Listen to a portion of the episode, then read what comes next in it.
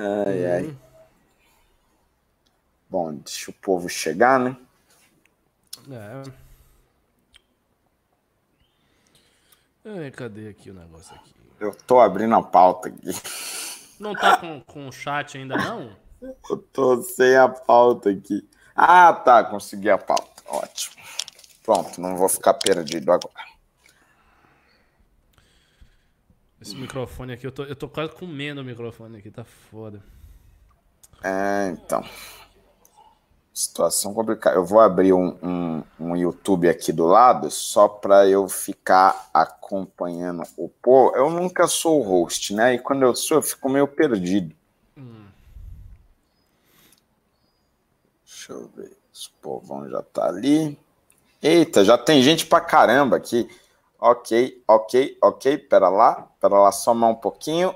Ah, botar a pauta aqui. Boa noite, meus caros telespectadores. Hoje o nosso querido Renan Santos é, era para ele estar aqui dirigindo este maravilhoso programa, mas infelizmente de última hora ele não pôde comparecer. Então, por enquanto, está eu aqui e o nosso queridíssimo professor Cabum Ricardo Almeida está nos acompanhando aqui nessa noite e daqui a pouco nós teremos o nosso querido Marcelo Ravena aqui também. Tá tudo certo com você, Ricardo? Tudo já? Tudo na maciota? Tudo na maciez? Mais ou menos. Eu vi umas coisas aí que me irritaram um pouco, mas eu vou comentar. Perfeito.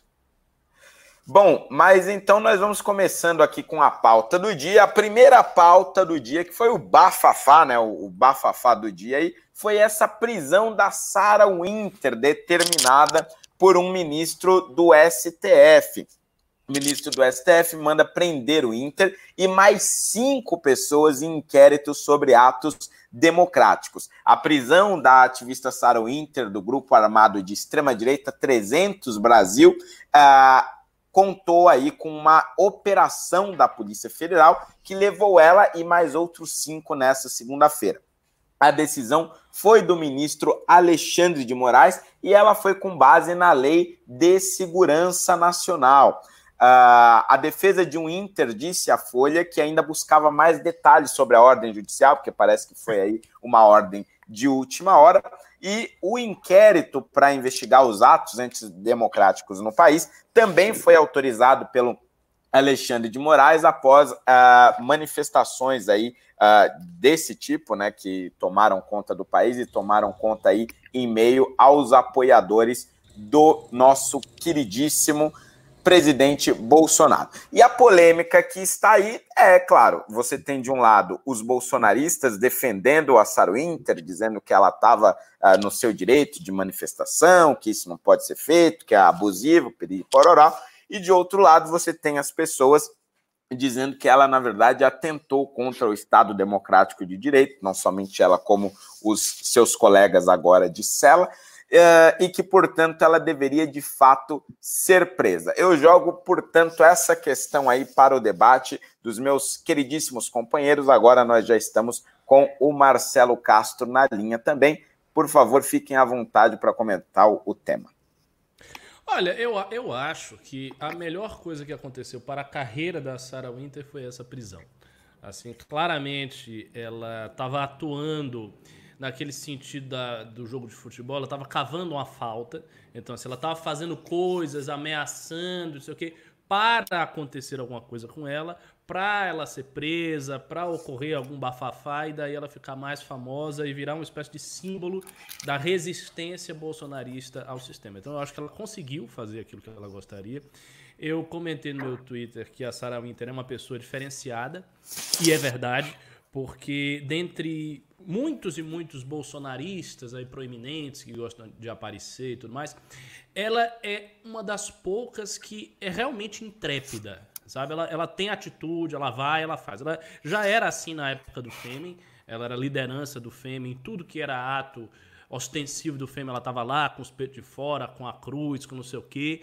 Então, assim, é uma pessoa que tem um senso de liderança, que gosta de aparecer, é, ideologicamente não tem muita clareza, porque ela pula de ideologia para ideologia. Pelo menos ela já passou por três correntes ideológicas. A primeira corrente que eu sei era uma coisa meio neofascista, algo nessa pegada. do qual, da qual ela ainda tem aquela tatuagem, né, que tem uma, uma cruz de ferro, né, um símbolo fascistoide. Depois ela foi para o Fêmen, que é, na época que estava assim, que era famoso, né, porque o Fêmen praticamente desapareceu, né, não, não, vejo mais ninguém falar de Fêmen nem, nem, nem nada. Mas houve uma época que o Fêmen estava bem em evidência. E era um grupo muito estranho, porque assim, era um grupo feminista, radical, mas tinha uma coisa é, muito anti-russa.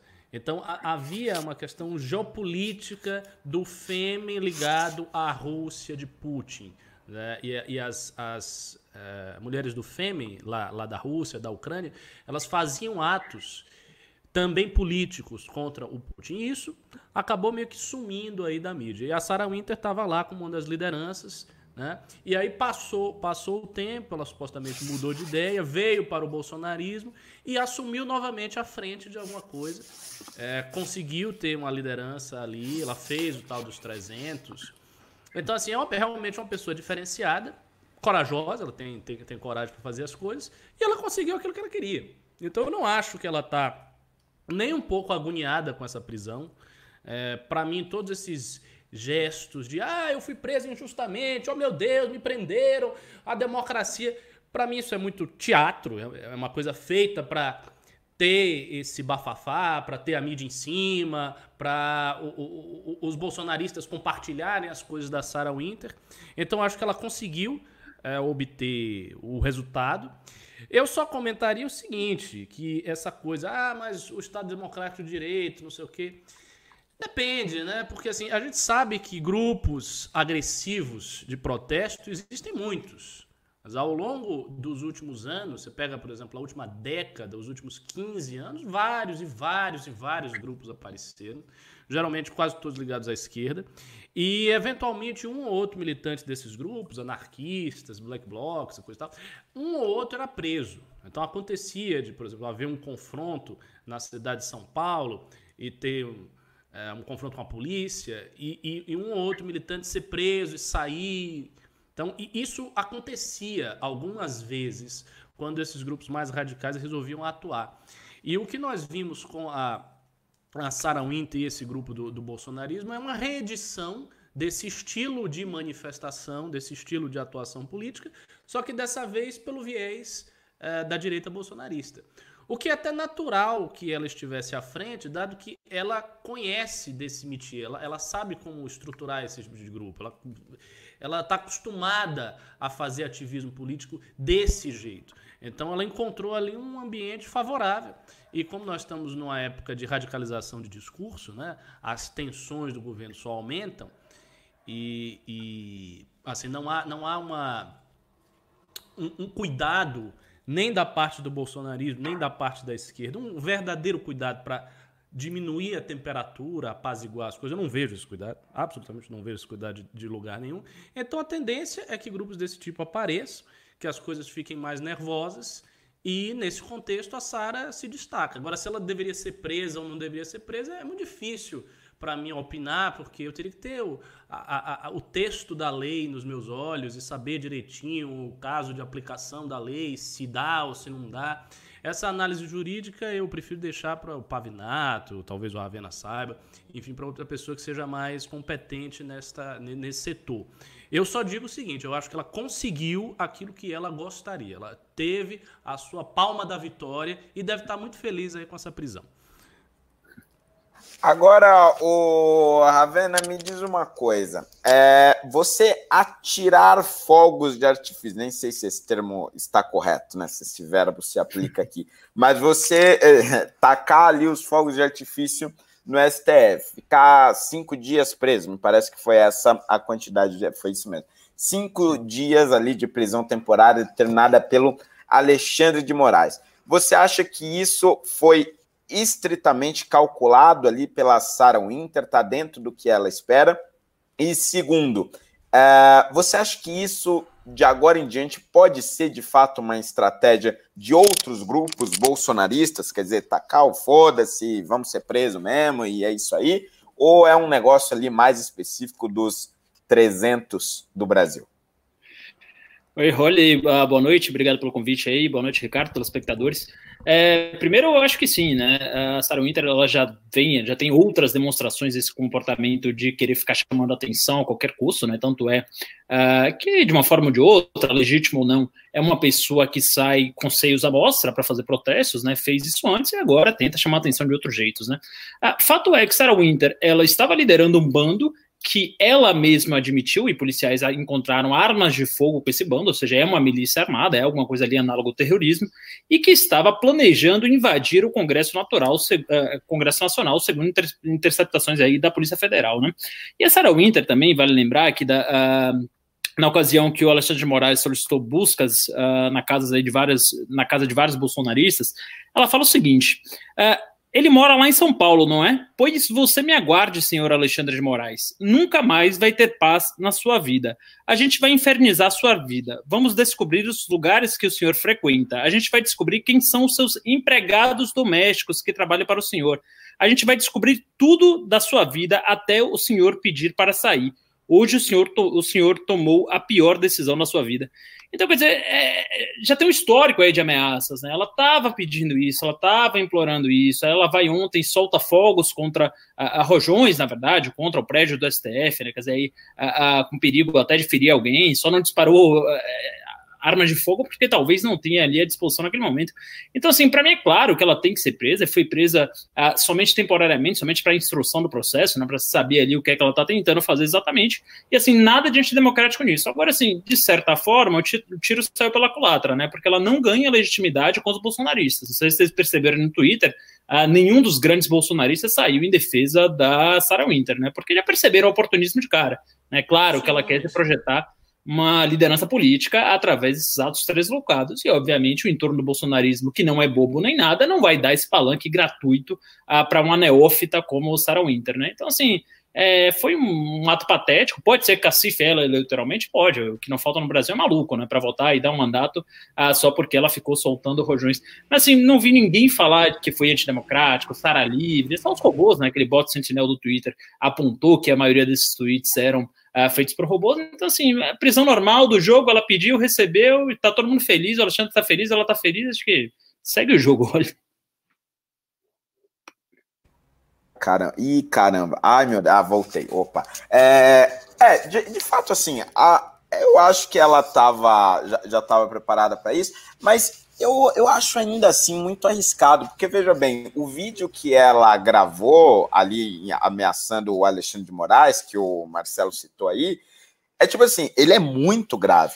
E se ela chegasse condenada em segunda instância, ela vira ficha suja. Quer dizer, se o sujeito processa ela, e ali você tem todo um, um trâmite de processo que vai na primeira, que vai na segunda instância, que implica numa condenação, ela pode ficar oito anos inelegível.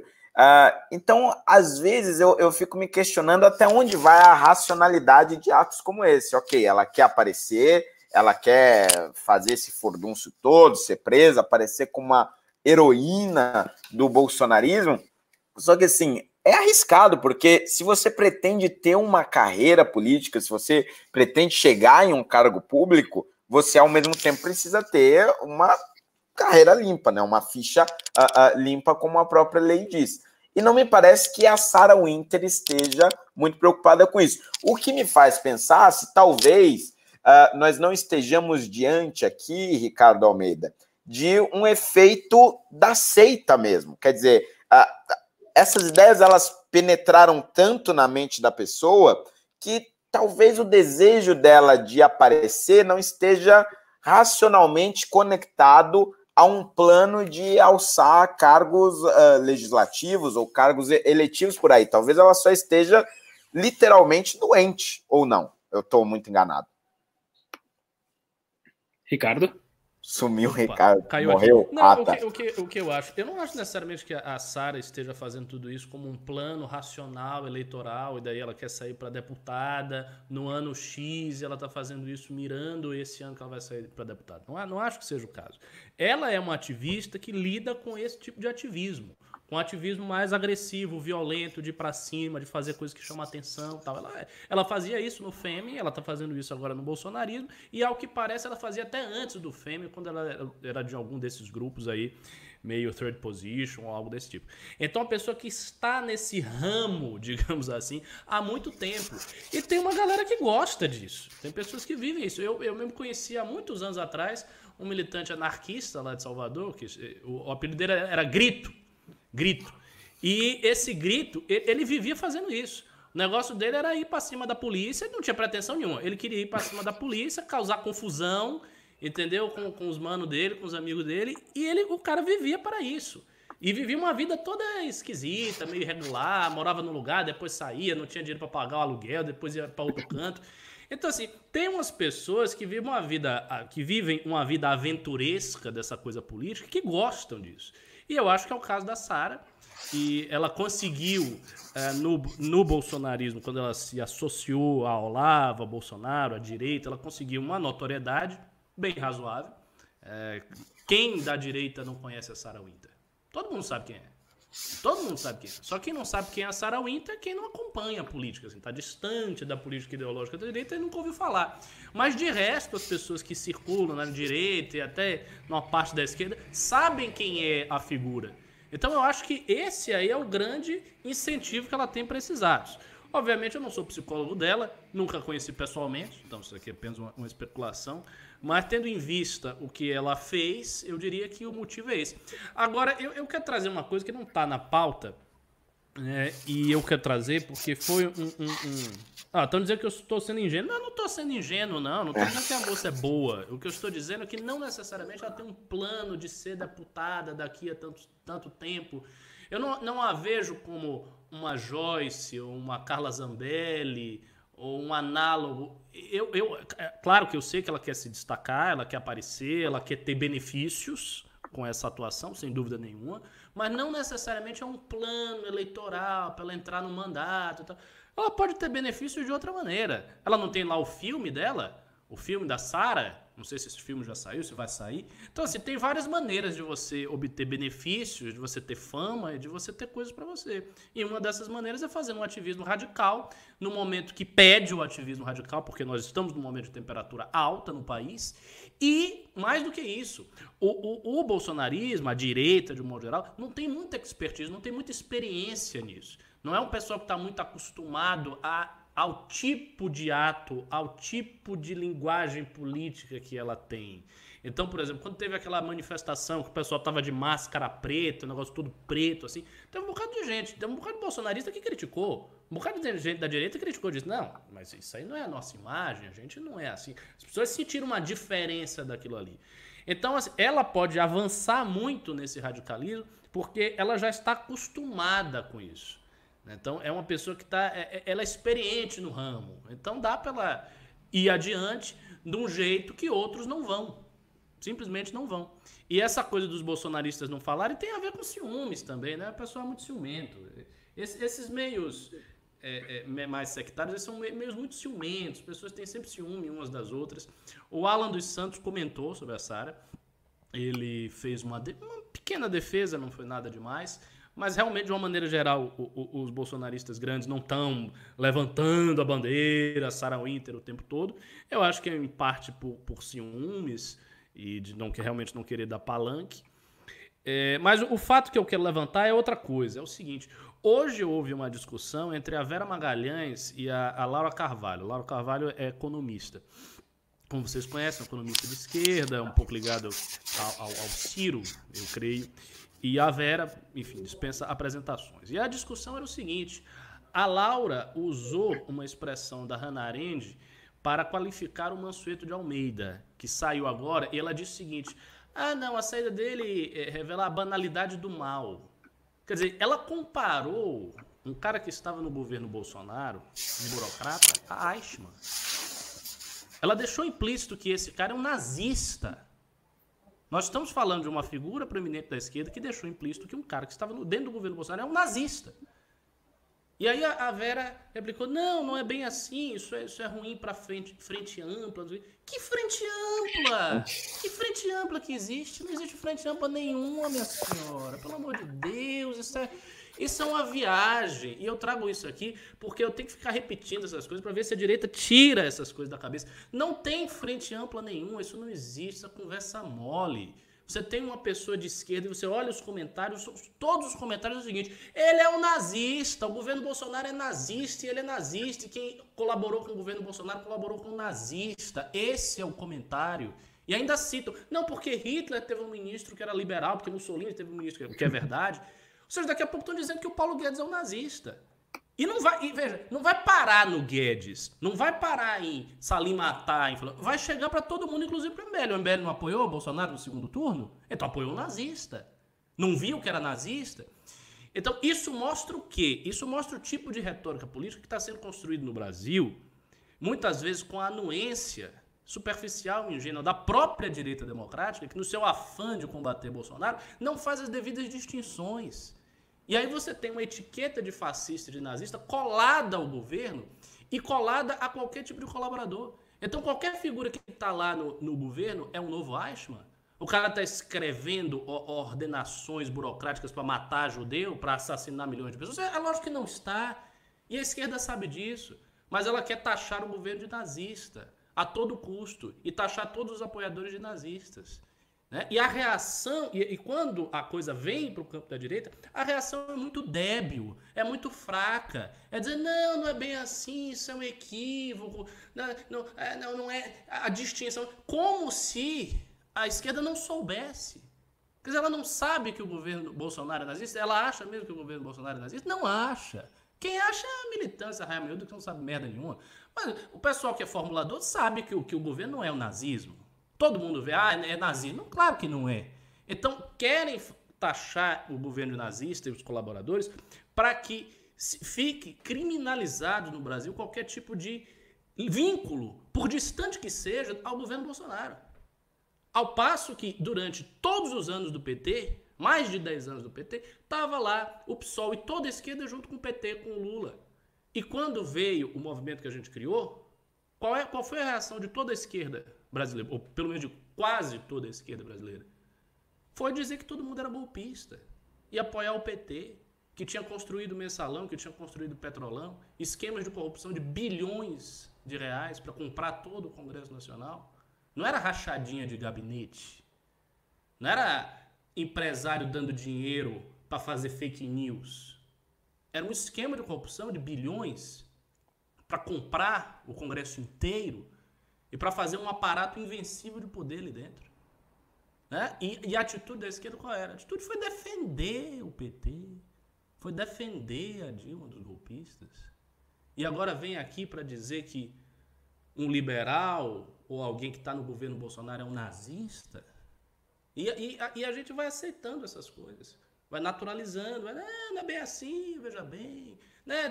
Temos que pedir desculpa porque a gente votou e apoiou o Bolsonaro. Esqueçam isso, tira isso da cabeça. Essa conversa, isso aí, isso aí é uma estratégia velha, batida e óbvia para etiquetar todo mundo que tem qualquer vínculo com o bolsonarismo de nazista. Primeiro, o governo não é nazista, ele não é fascista. E ainda vão dizer que o negócio da Sarah Winter prova o nazismo do governo. Por causa lá da, da cruz de ferro dela, que foi uma coisa anterior, que ela botou antes dela ir até pro Fêmea. Então como é que isso vai provar o nazismo do governo? Então assim, essas coisas que podem parecer, ah, isso é uma, apenas uma besteira, você está tá falando, né, mas não, não é importante. Ao contrário, isso é que é importante de verdade. Porque se você passa, se você transmite para a história recente que você teve um governo fascista, e que todos os colaboradores desse governo em algum momento são fascistas, você está praticamente dizendo que a reputação democrática dessas pessoas está no lixo. E é isso que está sendo feito nesse momento. E as reações aí são muito débeis, muito fracas. E eu acho que esse tipo de conversa vai passar com cada vez mais força.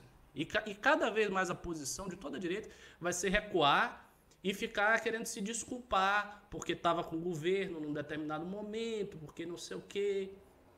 Então, eu acho que isso é uma coisa séria e isso não está sendo discutido da maneira adequada. Ô Marcelo Ravena, você concorda? Você que é, inclusive, o supra-sumo da direita democrática, tão supra-sumo que eu não sei nem se fica na direita ainda, mas é, é a melhor representação da direita moderada. Você concorda com o Ricardo que a gente. É, é, não é nem em relação às críticas ao governo, né? Mas é, é quanto a essa passividade diante de ataques completamente desproporcionais da esquerda. Como é que você vê isso? Olha, primeiro eu queria agradecer o elogio. Eu realmente, quando eu vejo essa extrema-direita aí, eu não me identifico em quase nada, né? Eu tenho valores muito diferentes desses defendidos pelo bolsonarismo uh, e desses defendidos por esse povo de Sarah Winter uh, e daí para baixo. É, eu, eu, eu, tenho visto também a esquerda reagir com bastante força, né? Ontem eu vi um jornalista, que é praticamente petista, né? Que é o Kennedy Alencar, uh, criticar muito veementemente essa frente ampla, né? Então, falar que não há como fazer uma frente ampla, que não há como ter consenso com pessoas como Luciano Huck e Sérgio Moro, né? Que claramente são pessoas do campo democrático, né? Então, são pessoas apenas se você pode discordar do ponto de vista ideológico. Mas, obviamente, ninguém é, é, em sã consciência pararia para dizer que Sérgio Moro ou Luciano, Hang, é, Luciano Huck, não Hang, é, não seriam pessoas democráticas. Então, assim, é, quando você vê pessoas é, colocando como párea até gente tão moderada como esses dois, né, pelo menos do ponto de vista do diálogo, do ponto de vista de acreditar nas instituições, do ponto de vista de resolver as diferenças uh, através da conversa, você vê que não tem possibilidade de construção de frente ampla, né? A frente ampla que eles querem é frente ampla sem Moro, sem Huck, uh, sem Dória, sem ninguém do PSDB, sem ninguém do centro, sem ninguém de centro-direita, sem ninguém que também seja tão radical quanto o PSOL. O que eles querem já tem nome, chama Partido dos Trabalhadores. Né? Eles não querem frente ampla nenhuma. Eles querem se isolar no sectarismo do PT. Então, assim, é, é, o que o Ricardo fa fala, ele fala com bastante razão. Eles tentam transformar todo mundo em párea para sair do debate público. Né? Eles começam a taxar Paulo Guedes de nazista. Paulo Guedes é incompetente, mas nazista certamente não é. Né? É, então, é, é, o, o, campo do diálogo está sendo destruído. Assim, a esquerda é, não faz questão nenhuma de reconstruir isso, porque acha que quanto mais Bolsonaro é, sangrar ah, durante, durante esse governo, mais chances ela tem de voltar em 2022, né? O Ricardo já desativou o microfone, ele tá pronto para rebater, fica até com medo. já ligou o microfone ali, mas é, então a impressão que eu tenho é essa, que assim, a esquerda, por exemplo, o Cid Gomes hoje deu uma entrevista muito contundente, falando que não uh, acredita no impeachment do Bolsonaro, que não acha que é o melhor caminho, em que pese ele ser incompetente, porque também está apostando uh, no desgaste gigantesco do Bolsonaro para colocar ali seu irmão, provavelmente, na presença da República em 2022, né? Então, assim, só quem quer impeachment hoje é a direita democrática, né? É o centro-direita democrático, que são as pessoas que acreditam nas instituições, que acreditam que o caminho é o liberalismo, liberalismo político, liberalismo econômico, uh, mas que uh, já sabem, já perceberam, já perceberam isso há muito tempo, que isso estava muito na cara, que, que com o Bolsonaro isso não vai andar, isso não vai funcionar, isso não vai existir. Né? Então, é, por enquanto, acho que a gente joga sozinho nesse mini impeachment e eu acho que fica um negócio cada vez mais distante, infelizmente, Fernando Holliday. É, pois é, né? Bom, mas hoje nós também tivemos aqui como uma grande notícia do dia essa provável ou possível demissão do Weintraub. Mas antes de falar especificamente disso, eu preciso dar aquele recadinho de sempre pedir para quem está nos assistindo em outras redes sociais, principalmente quem está no Facebook, para que venha nos assistir no YouTube, youtube.com/mblivre. Procura a gente lá. E porque, uh, porque ali, claro, evidentemente, você vai ter uma melhor qualidade de imagem e você pode participar do nosso chat, que é o único chat que a gente lê. E nesse chat você pode enviar o Pimba, portanto, você que já está aí nos assistindo pelo YouTube, envie já o seu pimba ali no chat pago, manda um trocadinho pra gente, para que a gente possa manter este belo programa e este lindo movimento, e aí a gente vai ler o seu comentário aqui, responder a sua pergunta, pode mandar polêmica, pode mandar bafafá, que a gente responde tudo. Uh, bom, voltando então à notícia do dia, o Abraham, Abraham Weintraub, uh, está aí na lista de possíveis uh, demissionários. Né? Ele pode ser, ele pode perder o seu emprego a qualquer instante, porque ele participou de uma manifestação recentemente, onde ele deu a entender, de certa forma, que reforçava aquela sua crítica, nem sei se a gente pode chamar de crítica, reforçava o seu, o seu xingamento em relação a ministros do STF, chamando eles ali de vagabundos mais uma vez, só que dessa vez de uma forma uh, um pouco mais uh, escondida, digamos assim.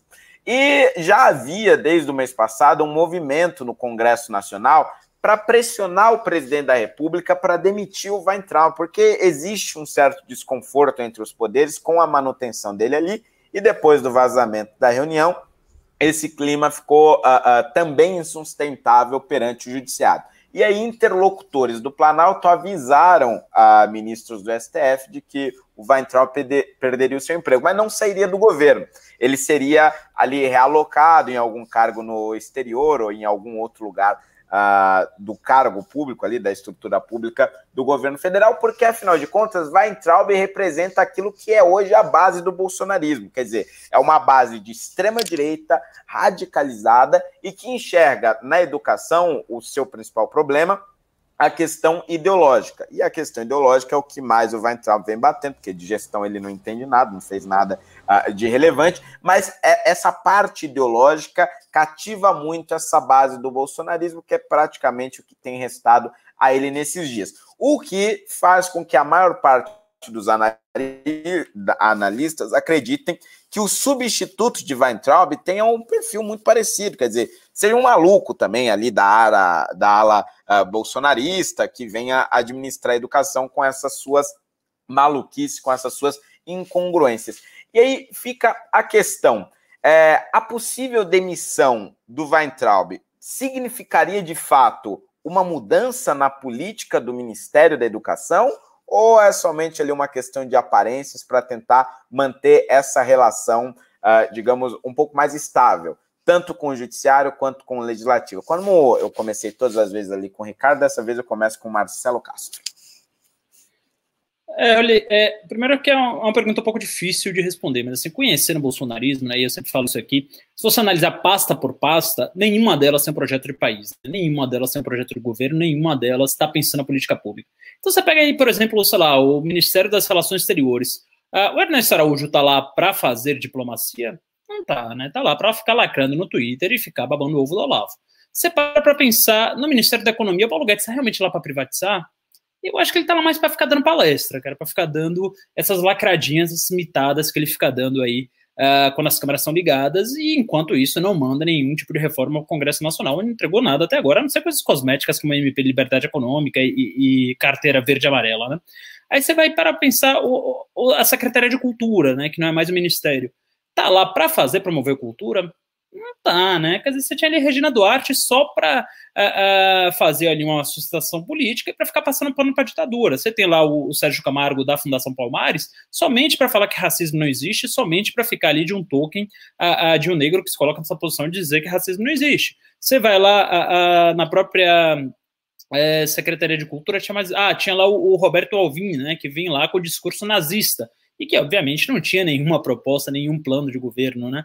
Então, assim, você vai para o Ministério do Meio Ambiente, o Ricardo Salles está lá para preservar o meio ambiente? Não tá, tá lá só para ficar lacrando no Twitter, para falar que o Greenpeace está tocando fogo na Amazônia.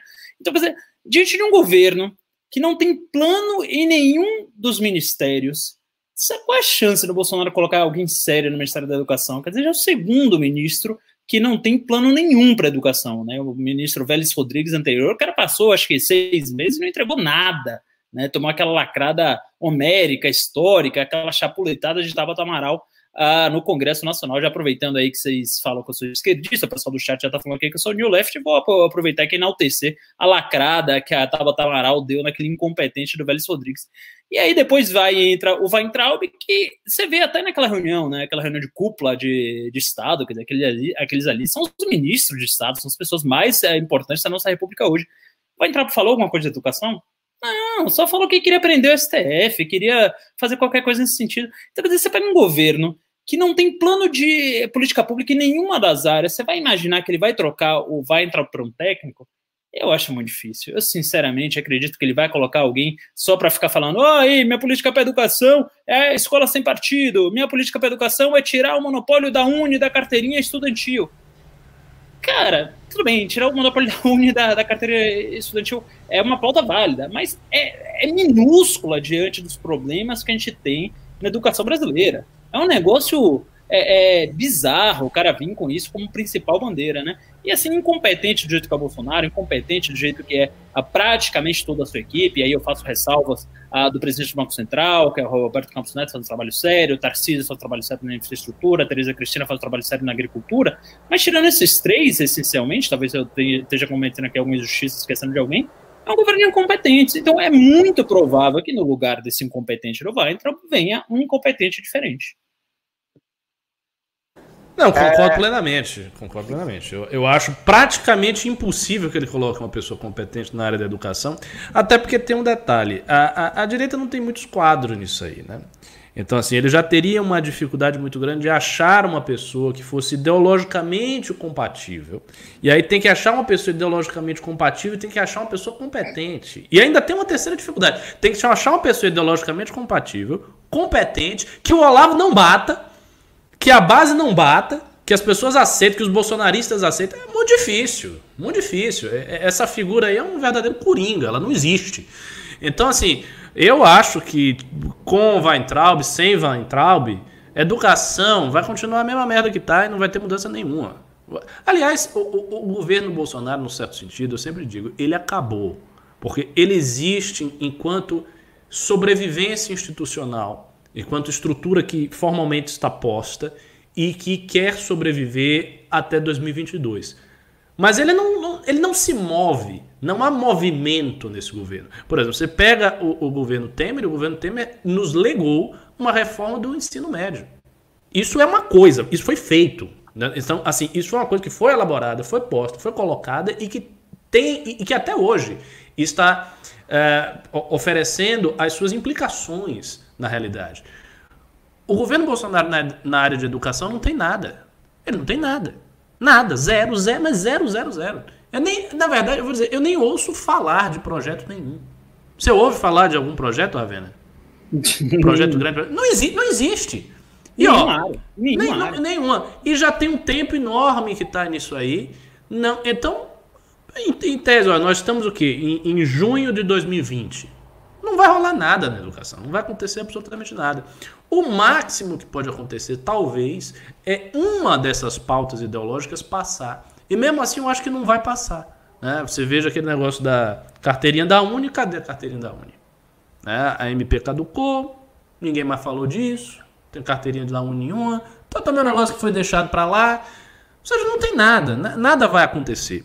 Agora, eu acho que do ponto de vista político, para Bolsonaro, tirar Weintraub é ruim. Eu não acho que isso é bom. Pelo, pelo, seguinte motivo. Eu já vi vários bolsonaristas de Olavetes na, no Twitter reclamando dessa possibilidade de demissão do Weintraub. Por exemplo, o Alan dos Santos falou, mais ou menos nos seguintes termos. Senhor, presidente, você vai tirar um ministro que lhe apoia, que apoia a sua base, que a sua base gosta, para botar um outro qualquer? Então, assim, há uma insatisfação por parte da base do bolsonarismo nisso aí. E se ele tirar o Weintraub e botar uma outra figura, ele não vai conseguir o beneplácito do establishment por causa disso. Ninguém vai gostar mais do Bolsonaro porque ele tirou o Weintraub e botou fulaninho de tal. Isso não vai acontecer. Então, o governo dele será tão mal avaliado quanto está e ocasionará é, oposição do establishment, dos outros partidos e todo mundo que está se opondo ao governo Bolsonaro, quanto está. Então, nada vai mudar positivamente para o Bolsonaro.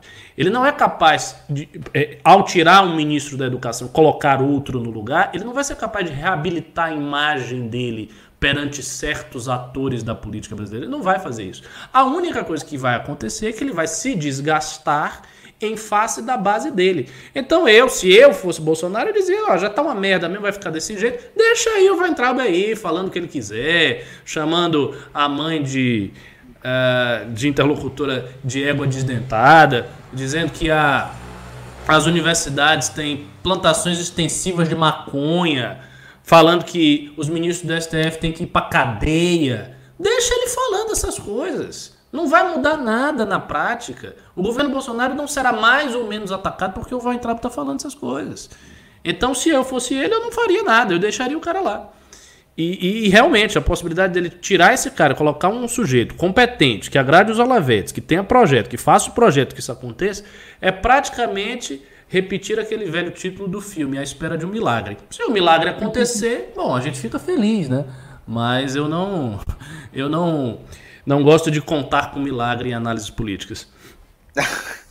Tá certo. Uh, mais uma vez eu vou pedir aí para o público, para você que está nos assistindo agora pelo YouTube, você tem duas maneiras de nos ajudar e acredite, nós estamos precisando de ajuda. Uh, a primeira delas, não quer comentar, mas quer doar de forma prática, rapidinha, pelo PicPay. Pega o seu celular aí, ó, mira a câmerazinha ou aquele aplicativo ali de QR Code mira aí ó, no cantinho da tela e vai nesse QR Code que está aí no cantinho, ó, apoie o MBL pelo PicPay, isso vai te levar um link. Lá você vai poder fazer a sua doaçãozinha, ajudar o movimento. Agora, se você quer participar da conversa, quer falar sobre Sara Winter, quer defender Sara Winter livre ou Sara Winter presa, mande o seu uh, chat pago aí, mande pelo pimba aí no, no, no chat pelo YouTube para você nos ajudar a manter esse programa, para ajudar a manter a nossa programação e, claro, para a gente interagir, para a gente conversar aqui, quer falar sobre o Weitraub, também manda o seu pimba aí, manda o chat pago que a gente vai ler aqui, ó. Manda o seu pimba agora, pimba, pimba, pimba, pimba o quanto você puder, porque se nós não tivermos o seu pimba, nós não vamos conseguir manter esse programa,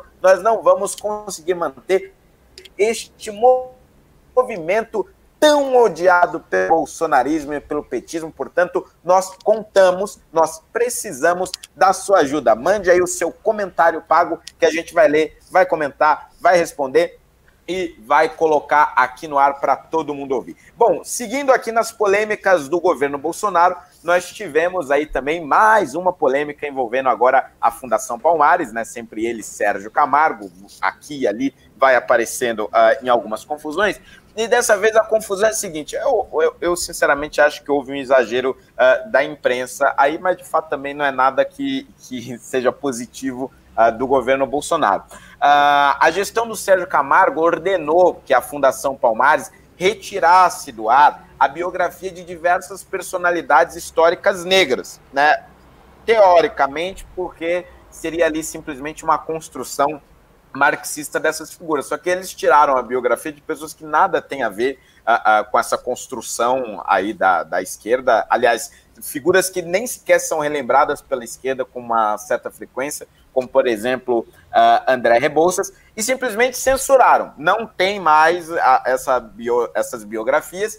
E, por outro lado, ela passou a incentivar a publicação de artigos que, de certa forma, seriam controversos na academia, mas que Uh, de alguma maneira defendem a visão da direita sobre, por exemplo, uh, Zumbi dos Palmares. Nós tivemos aí, acho que três artigos no site da Fundação Palmares defendendo a ideia de que o Zumbi dos Palmares, como ele é hoje, né, como ele é conhecido hoje, na verdade é uma construção feita pelos marxistas ao longo aí de décadas e de fato eu acredito que seja, e que não se tem muito conhecimento histórico sobre a figura propriamente dita. E aí houve uma ação que eu acredito ser abusiva por parte do Ministério Público Federal, que ordenou que esses artigos saíssem do ar. Né? A argumentação é de que haveria ali improbidade administrativa, porque ele estaria utilizando um equipamento público para promover a sua ideologia e não propriamente para promover a história afro-brasileira. Bom, Colocado isso, eu acho que antes de passar para vocês, um negócio que eu queria comentar uh, e que eu acho interessante. Primeiro, de fato, a esquerda ela participou na criação de muitos mitos envolvendo a história dos negros no Brasil.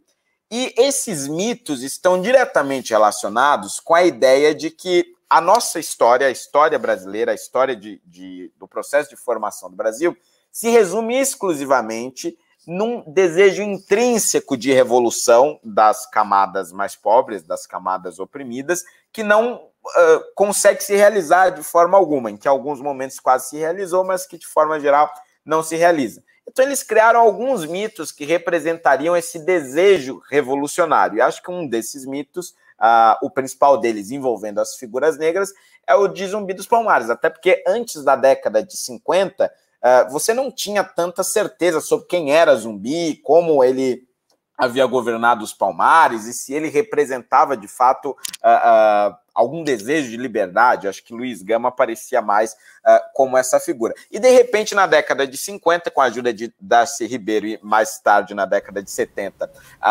com o livro Guerra dos Escravos, né, Palmares, A Guerra dos Escravos, de Décio de Freitas, você passou a ter de fato a criação do mito zumbi dos Palmares. Ele passava a ser, portanto, um herói, um revolucionário do século XVII, que agora, na nossa, no nosso mundo presente, representaria esse desejo de mudança, essa superação do racismo e tudo mais, piriri pororó. Mas acontece que Zumbi reproduzia no Quilombo dos Palmares também uma sociedade autoritária, até porque no continente africano de onde ele vinha, a, a grande parte das sociedades ali existentes eram escravocratas e as pessoas que vinham dali acabavam reproduzindo essa realidade, não eram necessariamente, uh, aliás, definitivamente não era a representação de uma liberdade como a esquerda queria que fosse. Só que existe um ponto. Eu não acredito que a Fundação Palmares, ao proibir esses artigos, ao censurar esses artigos, vai conseguir algum resultado prático, porque veja bem,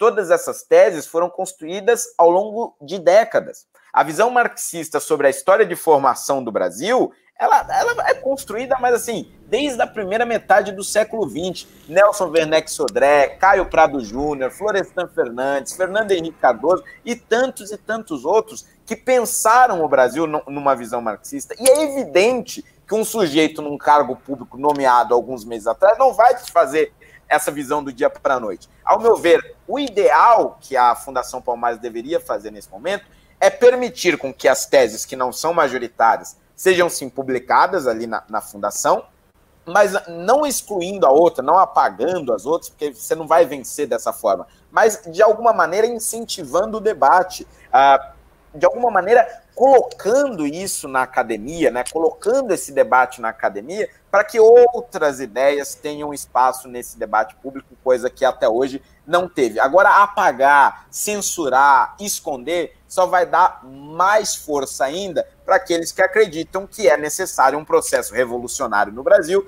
que há décadas, aliás, que há séculos nós deveríamos ter passado, que até agora não passamos. E aí vai reforçar, além disso, a tese de que nós estamos aí sob um regime fascista, autoritário e bibibi bobobó. Enfim, eu não acho que as ações de Sérgio Camargo definitivamente contribuam ah, para você vencer ou refutar essas ideias de esquerda, embora, do ponto de vista teórico, ele esteja correto. Concorda, Ricardo Almeida? Maravilhoso! A sua explicação foi sublime, foi perfeita. Não, não, tenho. Eu só vou fazer comentários, vou glosar a explicação, porque eu não tenho nem o que acrescentar. É, é, é exatamente isto.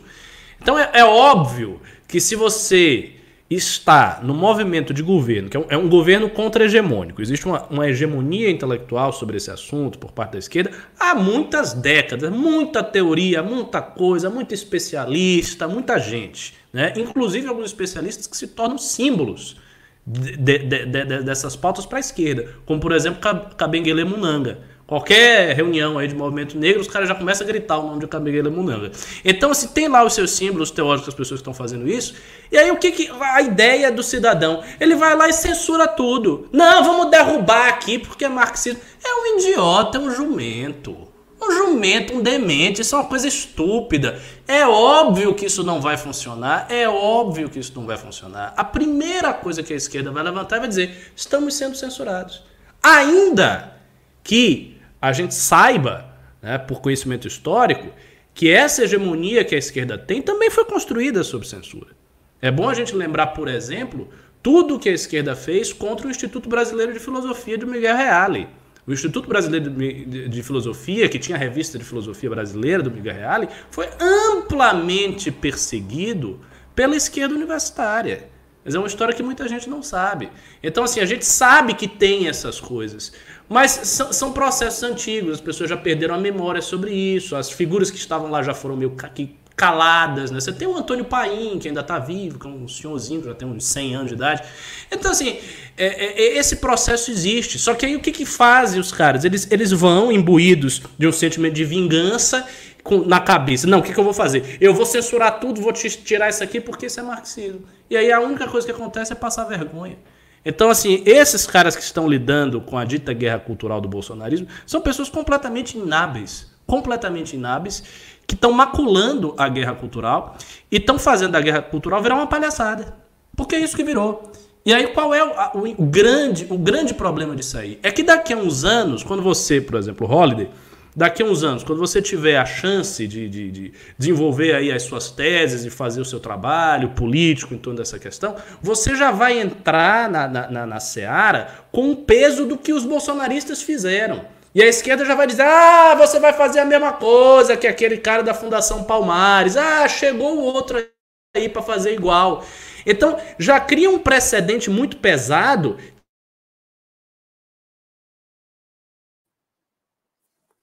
Eita. Eita, acho que ele travou. É, eu acho que ele travou. É, não tem jeito. Ricardo vai ter que sair e entrar de novo. Caiu, Ricardo, não estamos te ouvindo, não estamos te vendo. Na verdade, estamos te vendo congelado na tela, mas não estamos ouvindo absolutamente nada. Marcelo Castro, o que, que você tem a dizer aí sobre, sobre esse treco todo, sobre mais essa confusão na Fundação Palmares? Eu acho que assim, é, é o que eu falo, né? Sérgio Camargo, para mim, é um dos seres mais abjetos do governo, né? Erra de novo. Aliás, parece estar tá meio na moda essa coisa de tentar apagar a história. Eu acho que isso é terrível, independente do que a história nos traga, porque a gente não aprende com nossos erros, né?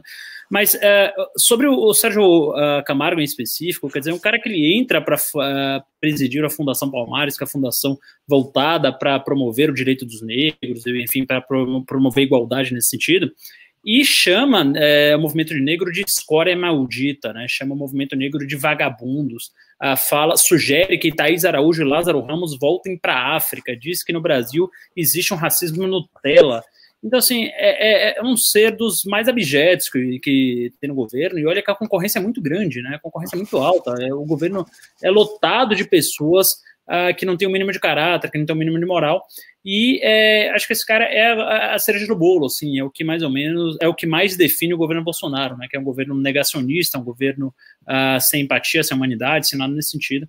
Então é só isso. Aliás, queria dizer que é sempre uma tarefa muito difícil suceder vocês nos comentários, mas é, dessa vez está sendo especialmente hercúlea, né? Porque vocês fizeram uh, uh, comentários muito precisos, muito completos, então não tenho muito o que falar a não ser isso.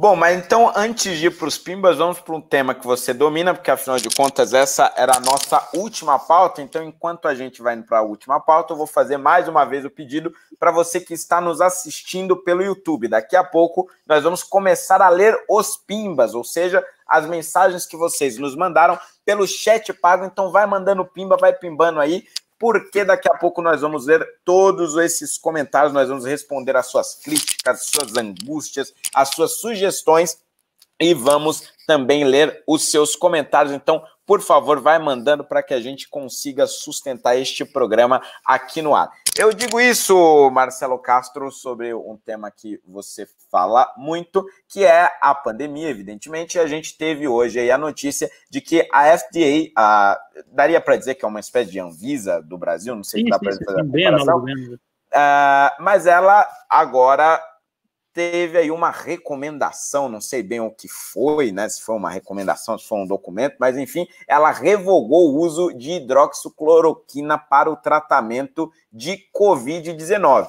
Isso algumas semanas depois do Brasil ter seguido justamente o caminho oposto por meio do Ministério da Saúde, que passou aí de uma certa forma, a referendar a cloroquina como um tratamento para a Covid-19. Como é que é isso? Explica aí para gente.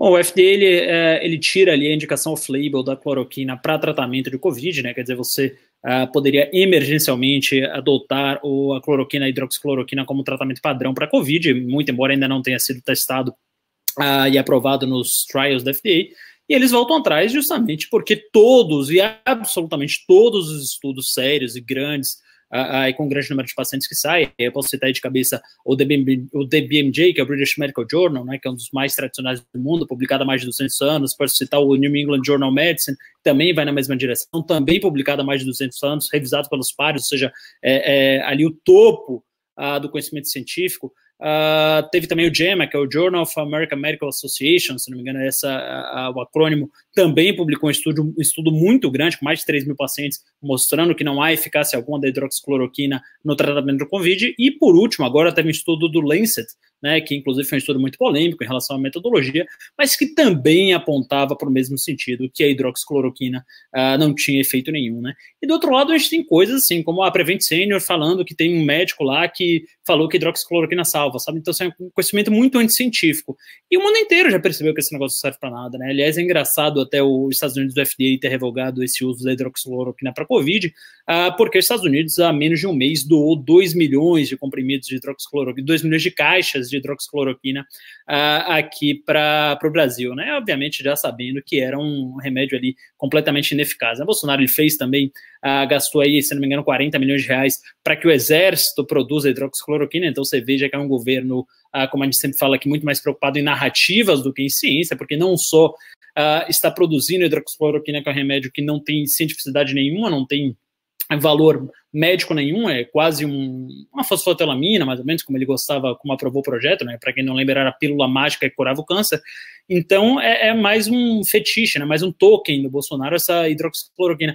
E para completar a coisa estética, né? essa coisa uh, de narrativa, ele coloca o exército brasileiro para investir 40 milhões de reais na produção desse remédio, que não serve para nada no caso de Covid. Claro, serve para lúpus, algumas doenças autoimunes, é, artrite, artrite reumatoide, mas é, sua ineficácia já é comprovada por todos os jornais do mundo uh, no tratamento para a Covid. Né? Infelizmente, uh, o Brasil é aí o pior país do mundo na gestão da, da crise do coronavírus e nada indica que isso vai melhorar. Né? Os quadros só estão piorando em todo o Brasil, a gente está reabrindo uh, no auge da crise, a BH agora chegou a 80% dos leitos ocupados depois da reabertura do comércio, que muita gente falava que BH era um exemplo uh, de combate ao Covid, e agora, infelizmente, está se mostrando aí tão ruim quanto o resto do Brasil. Né? Então, é, acho que a única esperança que a gente tem aqui no Brasil, infelizmente, é a vacina, e felizmente essa vacina uh, já está aí em vias de ser lançada. Né? Inclusive, amanhã, quem quiser me seguir aqui no Instagram, vou soltar um vídeo uh, sobre os estágios que estão essas vacinas aí, arroba Marcelo Castro MC no Instagram. É isso aí, Rolê, o que eu penso sobre isso. Tá mudo, tá mudo, tá mudo.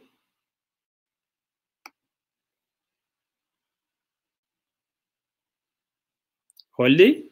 Acho que ainda tá mudo. Ainda tá mudo. Holiday tá perdido. Holiday está perdido e ainda está mudo. Ele não consegue falar. Renan, Ravena disse que o Renan está em reunião. Está Alexandre Paiva. Eu amo BH, já morei em Belo Horizonte. É, gosto muito da cidade, eu acho somente que foi precipitada essa reabertura. Na verdade, a gente fez aqui o pior dos dois mundos, né? A gente teve a economia dilacerada e a gente teve mortes muito grandes por Covid, porque ninguém levou a sério. Então, isso também é muito do brasileiro, não dá para colocar a culpa só nos governantes. Uh, acho que cada um de nós tem um pouco de culpa nisso, é um pouco cultural, acho que ninguém respeitou tão, é, é, tão a fundo a, a quarentena. Doutor Calil mentiu, então, doutor Wip também, doutor Ricardo Barros também. Não, eles falaram que tentaram profilaticamente ali, o Dr. Wip e o Calil tentou um uso off-label. Agora, é, funcionou para ele? Pode ter funcionado, pode não ter sido a hidroxicloroquina. O fato que a grande maior a parte dos estudos que a gente tem, praticamente 100% dos estudos que a gente tem, diz que uh, a hidroxicloroquina não funciona, né? Quem mais aqui que a gente tem? Vamos ler os pimbas aí. Eu tô agora sozinho aqui, cara. Tô, tô me sentindo, uh, ao mesmo tempo que a estrela do programa, tô me sentindo meio pelado também, né? Estou me sentindo aqui uh, meio despido. Vamos lá, o Isaac Barros ele dá dois reais e fala: podemos dizer que agora é 294 do Brasil? É uma boa analogia. Os 300 do Brasil foram presos, seis, né? E aí sobrariam 294. Mas, obviamente, não eram 300, nunca foram 300, eram menos de 13, uh, segundo o tweet nosso Rubinho Nunes, aqui da MBL. Ah, e agora só ficaram sete, pelos meus cálculos, né? Isso aí, sete menos mais seis, 13. O Pedro Corsino, ele dá dois reais e fala: tô só testando se consigo pimbar aqui. Você consegue pimbar sim, Pedro. Se quiser pimbar mais, por favor, seja bem-vindo. O programa é seu. Vamos falar aqui longamente de tudo que for pimbado. Ah, vamos lá, o Fernando Mota dá dois reais fala: grande holiday, ótima live com a Letícia Arsênio, dois craques, Fernando Holly, a vereadora aqui de São Paulo, Letícia Arsênio, futura vereadora do Rio de Janeiro. Certamente foi uma grande live. O Marcos Grabinha, ele dá 10 reais. Muito obrigado, Marcos. Aliás, muito obrigado a todo mundo que está participando. O Pimba de vocês é especialmente importante em tempo de pandemia. Uh, é possível derrubar o Bolsonaro? Bolsonaro sem antes derrubar o Rodrigo Maia? Se vocês acreditam mesmo nisso, por favor, me expliquem como. Força MBL, Marcos Grabin, de Osório, Rio Grande do Sul. Obrigado, Marcos. Uh, eu acho que sim. Eu acho que o Rodrigo Maia ele não está tão satisfeito com o Bolsonaro, acho que ele está tentando fazer coisas grandiosas enquanto está ali no poder, ah, na presença da Câmara dos Deputados, que obviamente é a posição parlamentar mais importante do Brasil, em que pese ah, a presidência do Congresso ser reservada ao presidente do Senado, é óbvio que isso é muito mais a função simbólica do que prática. Em qualquer democracia bicameral do mundo, a Câmara é mais importante. Então, acho que o Rodrigo Maia, estando nessa posição e conhecendo as vaidades dele, pode ser que abra em algum momento aí um processo de impeachment contra Jair Bolsonaro. Faltam o quê? Faltam os votos, né? Agora, quando ele dá o ministério para o Fábio Faria do PSD, ele praticamente garante o apoio ali de quase 52, se não me engano, deputados, não, desculpa, 35 deputados uh, do Partido Social Democrata, né? O partido do Kassab. Então, é, fica um pouquinho mais distante com essa coisa de entrega de ministérios o Bolsonaro está dando, o cargo de centrão no DENOX, que é o Departamento Nacional de Obras contra a Seca, a, no DENIT, que é o Departamento Nacional de Infraestrutura, coisas desse sentido, na, na FNDE, que é o Fundo Nacional de Desenvolvimento da Educação, então assim, colocando o Centrão em cargos estratégicos, isso vai ficando cada vez mais difícil, cada vez mais longe do impeachment, mas a gente não pode perder a esperança, porque a gente sabe que o Centrão se vende e não entrega, né, essa é a fama do Centrão, sempre foi e sempre será, então quem confia em Centrão pode acabar aí no olho da rua, como aconteceu com Dilma Rousseff. Vamos lembrar que no Dilma Rousseff, o PSD, o próprio PSD do Kassab, tinha o Ministério das Telecomunicações, que era ocupado na época pelo próprio Kassab, Gilberto Kassab, presidente do partido, e ainda assim voltou a favor do impeachment. Né? Então não dá muito para confiar no Centrão. Então quem acha que uh, o Bolsonaro vai se salvar por dar cargos ao Centrão, Pera lá um pouquinho, pera lá um pouquinho, como diria Ciro Gomes. O Hiller Viana, né, que o pessoal sempre brinca, se tivesse um T a mais, teria um cargo no governo. Ele dá 10 reais e fala: Parabéns pela live. Ricardo, por qual razão existe uma defesa injustificada por parte dos bolsonaristas? É com frequência que vejo pessoas de alta competência intelectual defendendo essas coisas absurdas. O Ricardo não está aqui, Hiller, mas eu particularmente só tenho visto ultimamente, tá? Pode parecer arrogância minha, pessoas muito mais limitadas intelectualmente defendendo esse governo. Né? não tenho visto mais grandes intelectuais, grandes pessoas com capacidade cognitiva, com capacidade uh, de raciocínio e, e, enfim, estudados e pensadores, etc., ao lado do governo. O que eu tenho visto uh, são youtubers série B, coisa tipo Paulo Marisa, tipo é, Alan dos Santos, é, Bernardo Kister, então são pessoas que realmente uh, não têm muito a agregar na sociedade. Né? Então não vejo grandes figuras do debate público a defender o Bolsonaro, mas realmente mas pode ser também uh, uma falha minha. Uh, tá tudo no ar aqui, tá tudo certo. Tô me sentindo tão pelado aqui, tô sozinho aqui nessa live lendo os é, os Pimbas. Ciro não, Ravena não, também não gosto do Ciro não, viu, Letícia? Só tô falando, só citei ele em tom de jocosidade. Na verdade, acho que o Ciro é tão é, danoso para a democracia quanto o Bolsonaro e quanto o PT. Acho terrível, terrível, terrível. Tem um viés autoritário também, é um negócio ali uh, muito ruim. A Cristina Vale dá R$18,90. Opa, não, não, peraí, peraí, tem um antes aqui do Luiz Carlos Salles. Uh, o Luiz Carlos Salles, ele dá 10 reais e fala: No Facebook vi Uh, postagem referendando o médico que negava a Covid-19. Fiz pesquisa pelo nome do CFM e vi que o médico estava morto. Apoiadores do Bolsonaro são cúmplices. Aí o Luiz Carlos Salles é isso, né? Ele, quer dizer, eles ficam, é um governo de narrativas, eles ficam inventando a todo momento uh, pessoas e nomes, né? Então eles começaram uh, falando que tinha um doutor Vladimir Zelenko que tinha feito cloroquina a todos os pacientes, que os pacientes seriam sido curados, e a gente vai descobrindo que é um governo de narrativas de coisas falsas, né? Agora, como você bem citou aí, foi um exemplo uh, muito claro que eu Uh, obviamente acredito que são coisas que, que, acontecem todos os dias, eles colocando aí um médico morto para falar que o Covid não existe, né? É mais uma das contradições do bolsonarismo.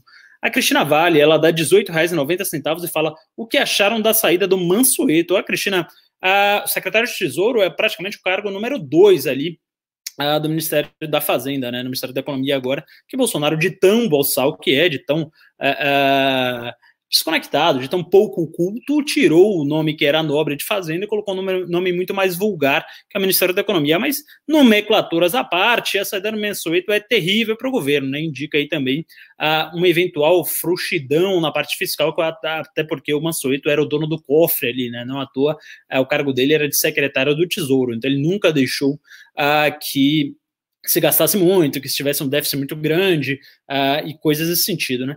Uh, já foi indicado um sucessor, se não me engano, Bruno, alguma coisa, alguém também que uh, veio de mercado, ainda não, não conheço, ainda não tive contato com suas teses, nem com nada que ele escreveu, nem com nada que ele falou, mas ao que tudo indica, é alguém muito ortodoxo também, que segue a linha do Paulo Guedes. Né? Então, pelo menos isso. É o que eu falo que sempre, a linha do Paulo Guedes é ótima, a, a ideologia dele, as coisas que ele acredita, as coisas que ele fala. Eu acho que falta colocar muito do que ele fala na prática.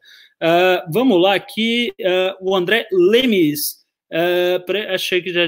Então esquece, vou colando que tá.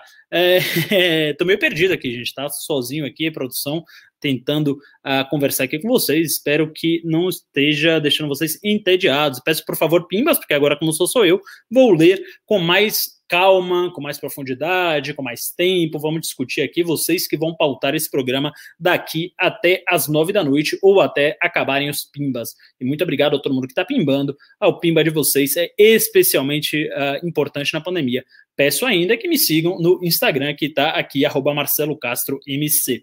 Uh, André Lemes, ele dá cinco reais e fala: concordo que a Sarah Winter queria ser presa, mas não muda o fato de que o cabeça de ovo é um babaca ele deveria se prender por advocacia administrativa e abuso.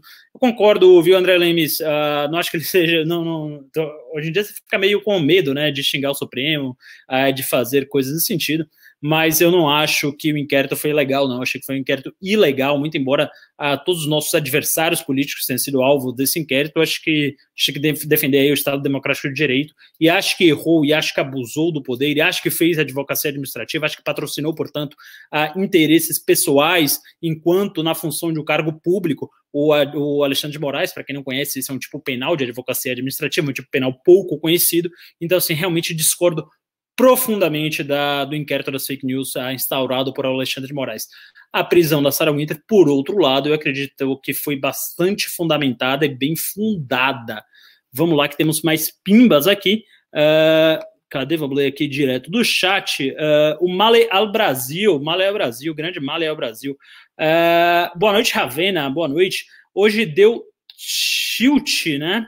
Mas parabéns, mesmo assim, os problemas ambientais do Brasil, em certo sentido, não estão dentro de uma entrega esperada por parte do Salles. Era bem, Malê Brasil, obrigado pelo Pimba mais uma vez. É, como falo aqui, qualquer dinheiro ajuda bastante a gente, principalmente em tempo de pandemia. Então, vou agradecer imensamente a todo mundo que pimbar e vou me estender aqui nos comentários.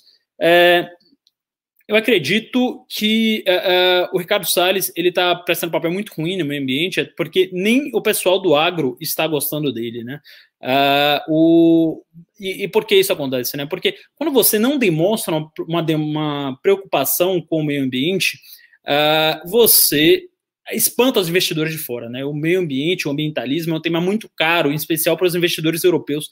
Então, estou falando aqui de um ponto de vista bastante pragmático, né? A partir do momento que você não cuida, não demonstra preocupação do seu país com as questões ambientais, os investidores lá de fora eles param de colocar dinheiro no Brasil, né? Porque não porque eles serão bonzinhos, nada do tipo não, mas porque, por exemplo, uh, os grandes fundos de pensão americanos, né? Uh, alguns deles só podem investir em países que são ambientalmente responsáveis, que têm aqueles selos, que têm aquelas coisas todas. Uh, então, assim, é muito dinheiro que deixa de vir para cá, porque a vontade de lacrar é melhor, é maior do que a vontade de desenvolver o país. Então, assim, eu acho que faz um péssimo trabalho à frente do Ministério do Meio Ambiente, Ricardo Salles, Maleal Brasil. Muito obrigado pelo seu pimba. Uh, o Natan Amaral, ele dá dois, duas libras esterlinas. Muito obrigado, Natan. Com esse câmbio, isso aqui é uma fortuna. Ah, será que o Mourão apoiará uma economia liberal? Natan, é, o Mourão ele deu duas entrevistas já nesse sentido, tá? Uma para Isto é Gente, é, que parece uma revista de fofoca, e é, mas foi lá que ele deu, e outro portal IG. E nas duas entrevistas ele falou que era um liberal na economia, né? E também um liberal político, um liberal nos costumes.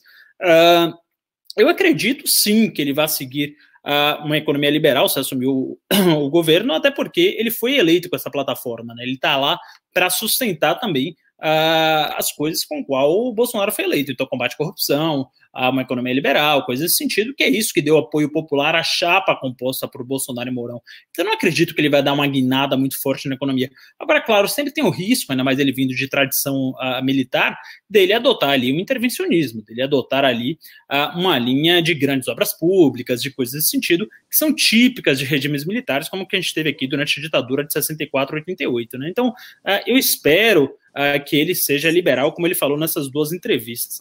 O Hiller Viana, ele dá cinco reais e fala: Marcelo ganhou cincão pelo excelente freestyle nos Pimbas. Pô, muito obrigado, Hiller. É, tá. Oh, o Roller voltou, o Roller voltou para me ajudar. Ufa, Voltei. Eu tava aqui com medo, tava me sendo pelado aqui. É, já tava com frio na espinha, mas ainda bem, volta aí. Vereador Fernando Roller, por favor. É, na verdade, eu vou precisar que você continue lendo os pimbas, porque eu tive que entrar pelo celular e aqui eu não consigo fazer as duas coisas ao mesmo tempo. Tá, vamos lá, que temos aqui o, o Pimba do Hiller Viana. Marcelo ganhou cincão pelo excelente freestyle nos Pimbas. E, por incrível que pareça, esse foi o último Pimba até agora. Talvez tenha falado rápido demais. Caraca, eu cheguei na hora do último Pimba. Ah, agora que acabou o Pimba, né? Chegou o Rap também. Tipo... Ah, o Rap entrou também? Entrou.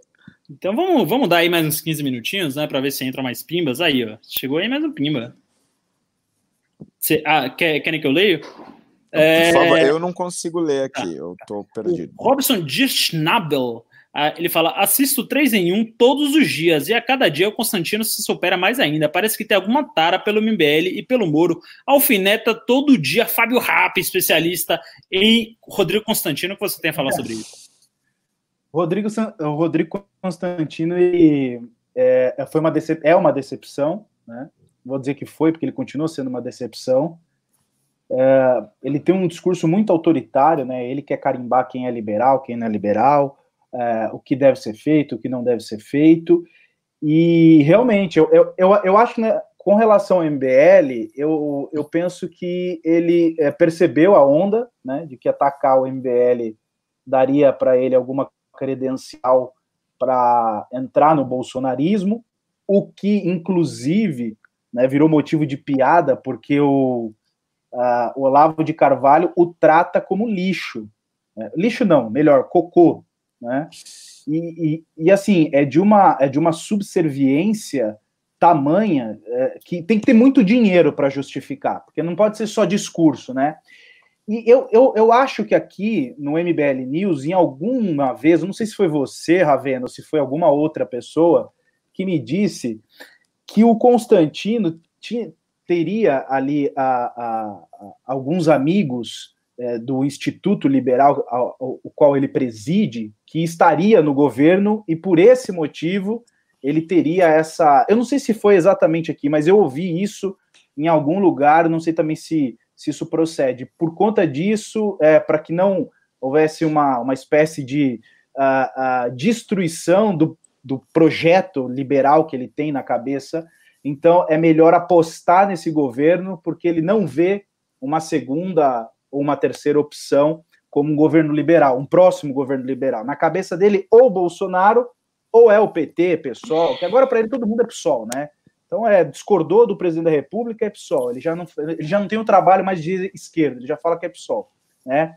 Então, uh, uh, essa tara dele, assim, ela deve ter, além do dinheiro, né, por conta dele estar tá ali numa rádio que também me decepcionou, em conjunto, né, ou seja, o Constantino e a rádio me decepcionou muito, porque adotou realmente uma postura ali passapanista, de fato. Então, ou ele está levando muito dinheiro, ou simplesmente ele é um, um babacoide mesmo, e eu tenho que aceitar que ele é um babaca, e tem gente babaca, e ponto final. Porque é, é, é, essa subserviência dele não, não, não entra na minha cabeça. Ele parece um adolescente escrevendo. Né? Ele escreve quase assim: ó, cala a boca, já morreu, quem manda na minha vida sou eu. Eu só estou esperando essa frase para de fato diagnosticar que ele tem 16 anos mental, né? Ou 15, talvez. Quinta série C.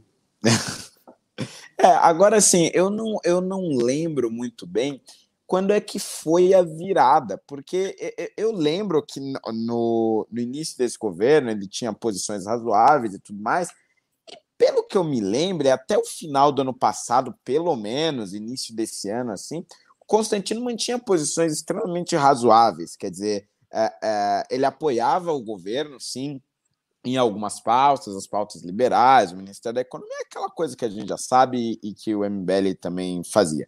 Uh, só que, de repente, ele começou a não só defender o governo de forma exacerbada, como ele começou atacar pessoas que faziam críticas, mas assim, não, não qualquer tipo de crítica, as mesmas críticas que ele fazia uh, meses antes. Quer dizer, a, a, as críticas eram de mesma natureza, do mesmo tipo, e aí ele começou a, a surtar com essas pessoas e aí para uma baixaria assim uh, tenebrosa. Eu, sinceramente, eu não lembro quando é que foi essa chave de virada, mas eu me lembro muito bem, claramente, na virada desse ano, nós estávamos uh, uh, com Constantino assim muito consciente e, e, muito sóbrio quanto às opiniões que ele tinha.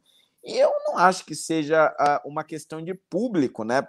Porque veja bem, é, eu vi agora recentemente, né, vários posts dele e via isso também quando ele tinha os debates com o Vila na Jovem Pan.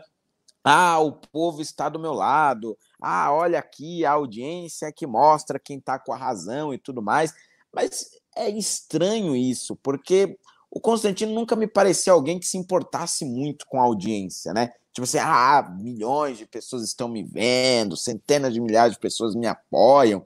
É, na verdade, ele ia contra a maré, mesmo dentro do campo da direita, né? Desde os tempos do Orkut, quando ele discutia com Olavo de Carvalho e, e tomava uh, uh, posições, que não eram tão majoritárias dentro do campo da direita, mas era aquilo que ele acreditava, era aquilo que ele defendia uh, sinceramente. Então, eu não entendo, se não é a busca por público,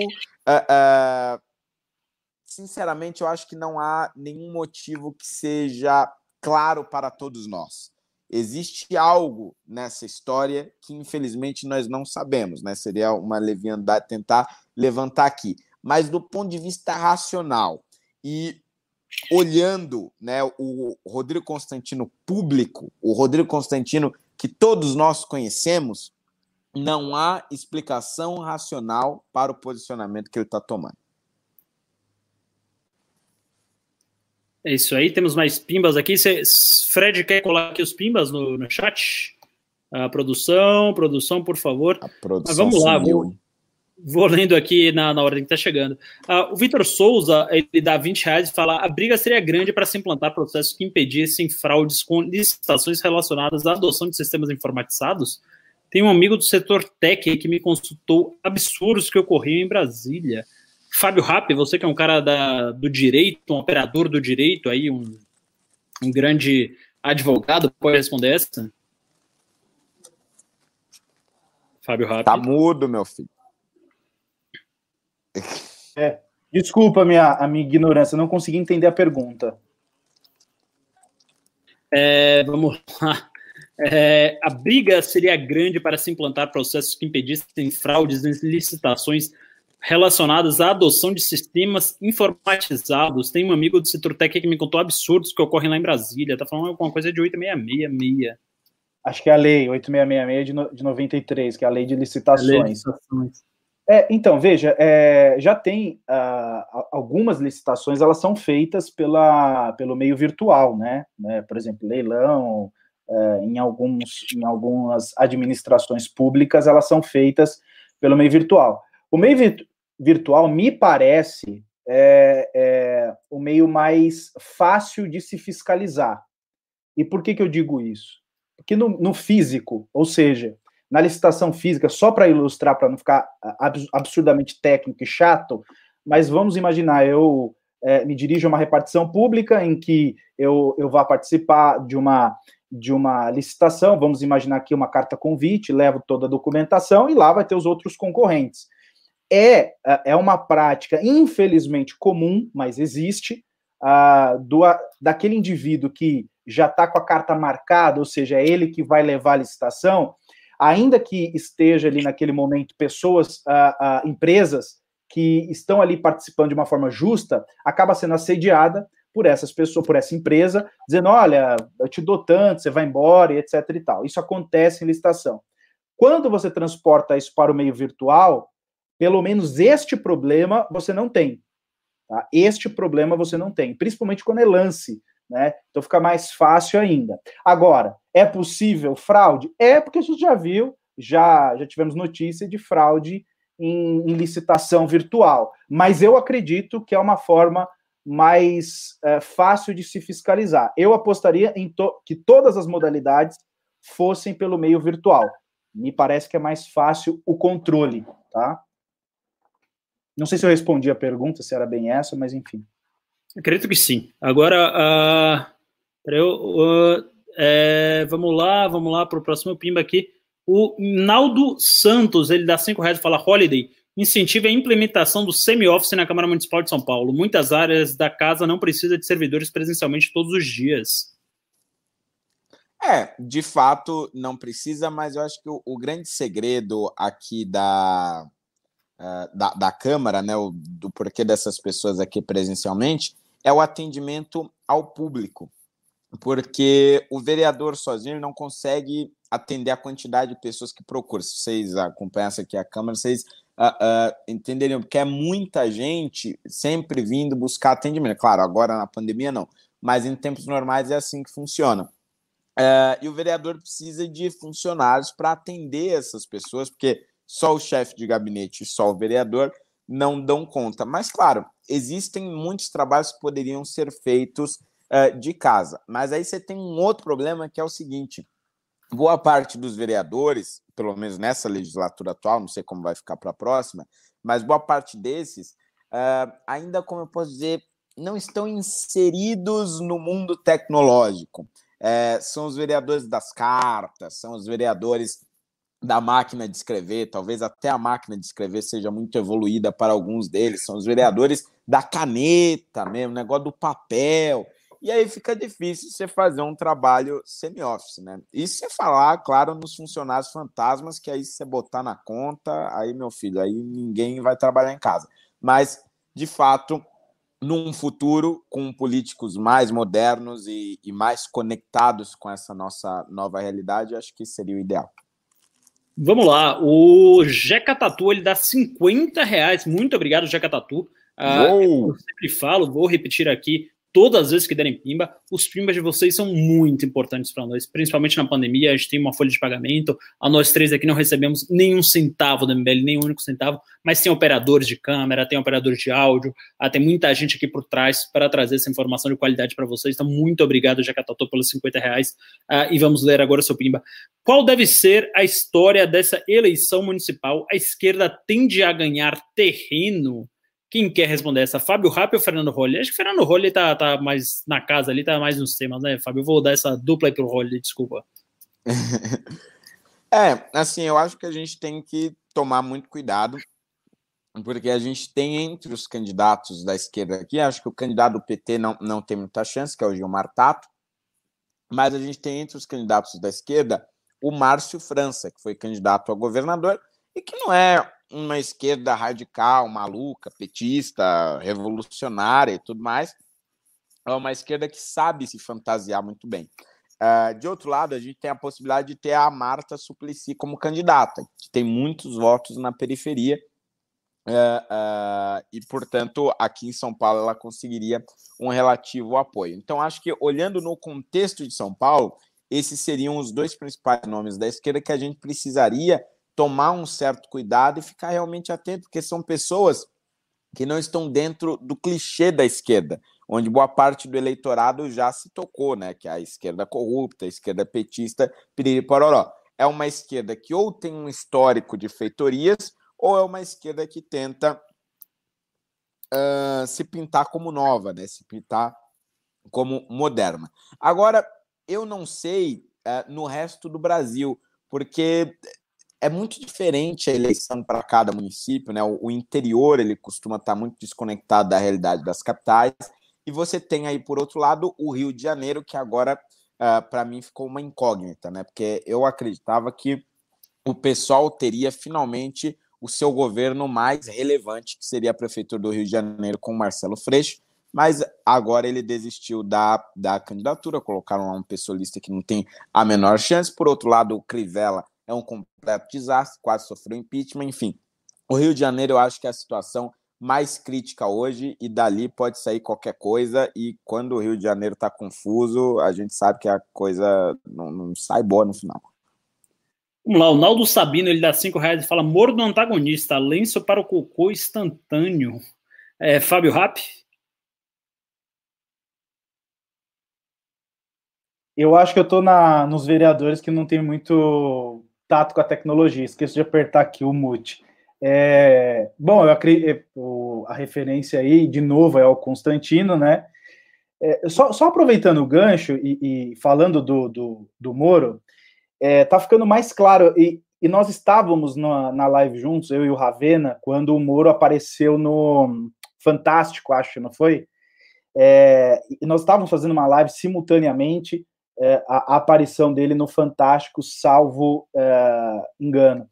Mas é, aqui, bom, tá a prova viva. É, o, o, o Moro é candidato 2022, ele vai a, a, a começar a se posicionar, quer dizer, ele já está se posicionando, e é curioso a posição que o Constantino vai tomando referente a essas figuras que outrora ele defendia com unhas e dentes.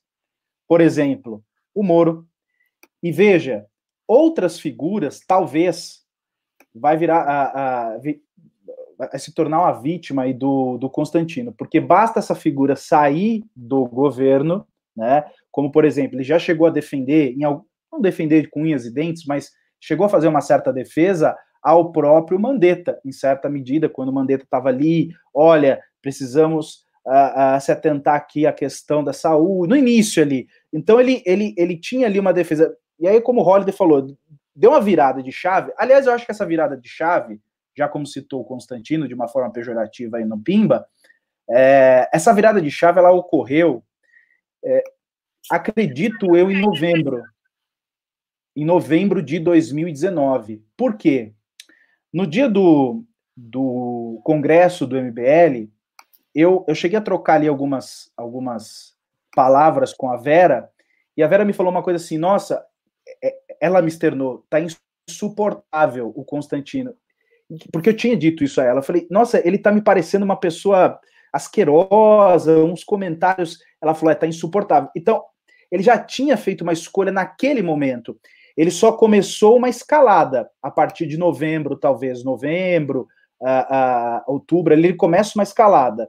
Né? Aí ele oscilava entre é, fazer um elogio, fazer uma crítica e voltava naquela defesa. Agora ele já não tem mais vergonha nenhuma. Ele partiu para o ataque contra os seus antigos, vamos assim dizer, amigos, né? Ou pelo menos aqueles que ele, é, é, é, é que ele tinha alguma concordância, partiu para o ataque, categorizou todo mundo.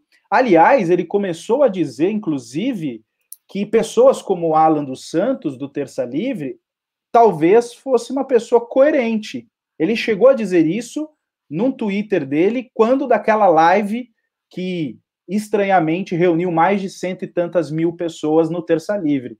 Então ele chegou até a dizer, olha, acho que é, ele chegou a dizer que era, olha, esse aqui é coerente. E agora ele começa a dizer de, de alguma forma ali indiretamente, mesmo sendo atacado pelo Olavo, olha, acho que o Olavo tem razão aqui, acho que o Olavo tem razão a colar.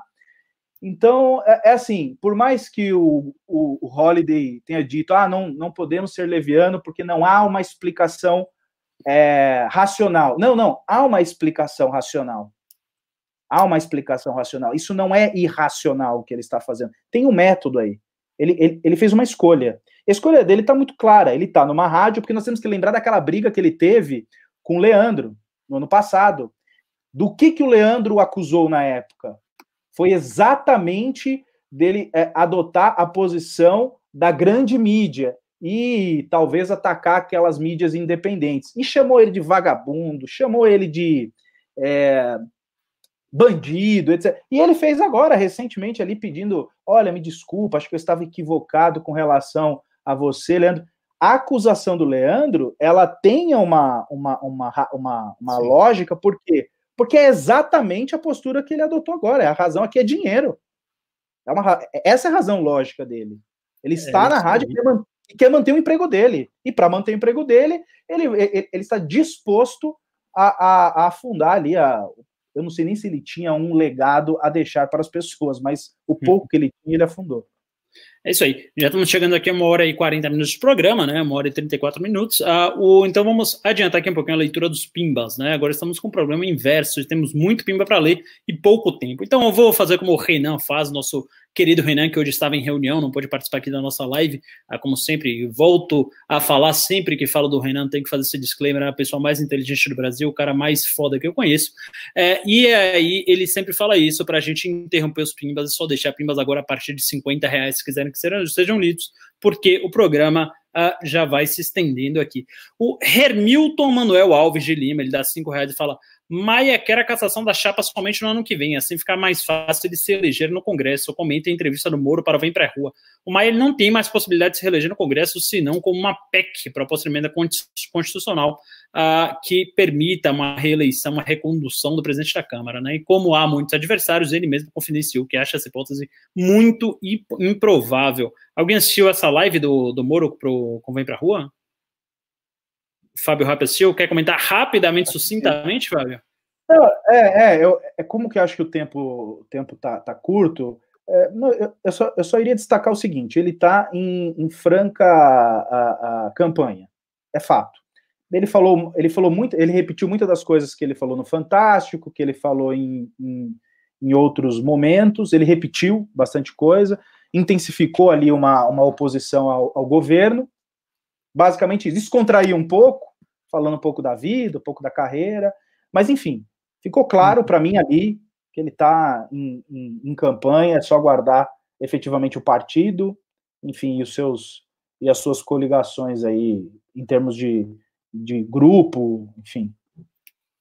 É isso aí. Vamos aqui, próximo Pimba é do Tackle, ah não, desculpa, do Isaac Barros. Vocês gostam do livro Capitalismo e Liberdade? Que livro é esse mesmo? É o do Friedman, não é esse? Não. Não, é aquele ali que para escolher, choose. Ah, não, nossa, viajei agora. Ou será que é Capitalismo e liberdade, não, rapidamente.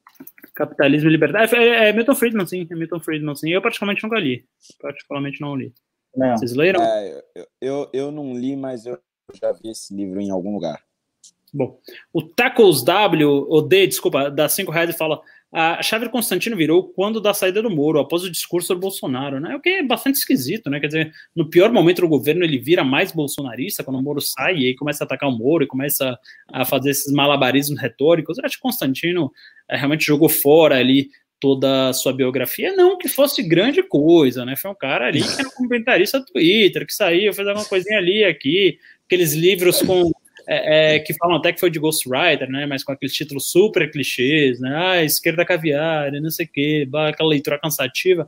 Então, assim, não é que jogou uma grande carreira fora, não. Chegou a ter pena pela carreira do Constantino que ele jogou fora, não. Mas fato é que jogou. É, o, a Ju Parelli, obrigado Ju, dá 5 dólares, e fala: jogaram fogos no STF, deu até cadeia, atacaram no Holiday e não deu em nada. Como assim, Fernando Holiday? É, de fato, atiraram aqui na Câmara Municipal, né? Isso foi final de 2018. a a Polícia Civil, só para vocês terem ideia, demorou quatro meses para confirmar que era um tiro, né? Avaliando ali pelo buraco da janela e tal. Uh, mas até hoje não descobriram quem atirou, não descobriram de onde veio e muito menos a motivação, né? Ficou por isso mesmo. É isso aí. Uh, o Pedro Perin, ele dá 2 dólares, obrigado, Pedro. Holiday tentará a reeleição como vereador de São Paulo, Fernando Holiday? É, eu, na verdade, hoje eu sou pré-candidato né, a, a vereador pelo Patriota, então a resposta é sim. O Leandro O, ele dá R$ 7,90 e fala cloroquina e Iron Maiden só fazem sucesso no Brasil. É, eu não sabia do Iron Maiden, é verdade isso? Achei que Iron Maiden, alguém aí é mais musicado, achei que era um sucesso estrondoso mundial, até porque ele, Também. o Iron Maiden tem um avião, um Boeing, né? Então acho que ele, achei que ele fazia um sucesso muito grande, cara. Eu também achei, achava. Né? Ah, sei lá, eu acho que eu achei que fazia porque eu vejo um monte de gente com camiseta do Iron Maiden por aí. É verdade, eu, vi, eu viajei, a última viagem que eu fiz, na penúltima, foi para Portugal, e eu me recordo de muita gente com camisa do Iron Maiden. A, a não ser que eram os brasileiros que estavam lá. eu, eu, eu já tive camiseta do Iron Maiden, cara, quando era bem mais novo, né? Devia ter, sei lá, 8, 10 anos de idade, e nunca tinha ouvido Iron Maiden. Então acho que Iron Maiden vende até mais roupa do que esse CD. É, o, o CD, né? Hoje em dia, olha, entregando aí. Não, é... eu, eu, ia falar LP. Então, é, LP, vinil. Vinil. É que vinil ainda dá para você falar que você é, é, hipster, né? Que você é vintage, é. Tal, CD você só é velho mesmo. É, o Leandro. inteira. Ah, É, o Discman, Discman, né? Para quem é. Metade da live aqui não sabe o que é um Discman. É, o Hermilton Manuel Alves de Lima deu dois reais e falou: Eu quis dizer que o Maia quer se eleger presidente. Olha, Hermilton, acho que falta combinar com o povo, né? O Maia ele teve uma gestão aí tá até razoável à frente da Câmara dos Deputados, né? Apesar de uh, não ter pautado coisas importantes, de ter uh, uh, atropelado ali, mas daí para ser presidente, acho que é só mais um sonho dele. o povo não concordaria com isso. O Hermilton, ele repete o pimba aqui. O Juca Maximus fala: a Letícia Amaral pediu para divulgar mais o MBL Mulher, dando dois reais. Então é isso aí, sigam o MBL Mulher no Instagram, nas redes sociais, no Facebook, YouTube, já tem todos os canais, é que é a voz, a representatividade feminina aí dentro do MBL, e as mulheres incríveis estão fazendo parte desse projeto e dando voz a elas. Uh, acabando os pivas aqui, Fernando Holly quer fazer suas considerações finais ou você quer deixar por último para fazer sua tradicional consideração final? É, exatamente, é isso. Vou deixar não, não, não, fica por último, senão você me quebra, né? Então tá bom. Fábio, rápido, é. considerações finais. Não, eu só queria, bom, mais uma vez agradecer, é, é, substituir, aliás, de, de, forma correta, o Ricardo, porque eu sou, é, de fato, um reserva, né, se comparado à inteligência do Ricardo, então é, está feito a, a, o registro, e em que pese eu tenha participado aqui do final, mais uma vez foi bacana. Obrigado aí, Marcelo. Obrigado, Holiday. E até uma próxima. Bom, também queria agradecer mais uma vez pelo convite, toda a equipe do MBL, pelos operadores de câmera, operadores de som, pela Jennifer, nossa produtora, por todo mundo que está por trás dessa estrutura. Pedir uma última vez que me sigam no Instagram, como já é de prática, arroba Marcelo MC, e até a próxima. Fernando Holly. Bom, eu vou fazer um pedidozinho para que se inscrevam lá no meu canal, Fernando, é youtube.com/barra Fernando Holiday MBL, tudo junto, tem vídeo fresquinho amanhã sobre Zumbi dos Palmares e Fundação Palmares. Sempre bom, por favor, acompanharem. E eu não tenho mais nenhuma consideração, a não ser aquela de sempre, que eu tenho certeza o Fred vai me cortar, porque amanhã estaremos de volta novamente aqui nessa boa e velha videoconferência. E vocês em todo o Brasil. travou na hora que ele ia falar que a Praça Nossa era muito nossa, tchau, tchau, essa coisa toda? É, é tava... Vai se fuder, Fred! entendi, entendi. Isso aí, pessoal. volta aí! Ei, oh. é, até semana que vem, pessoal. Tchau, tchau.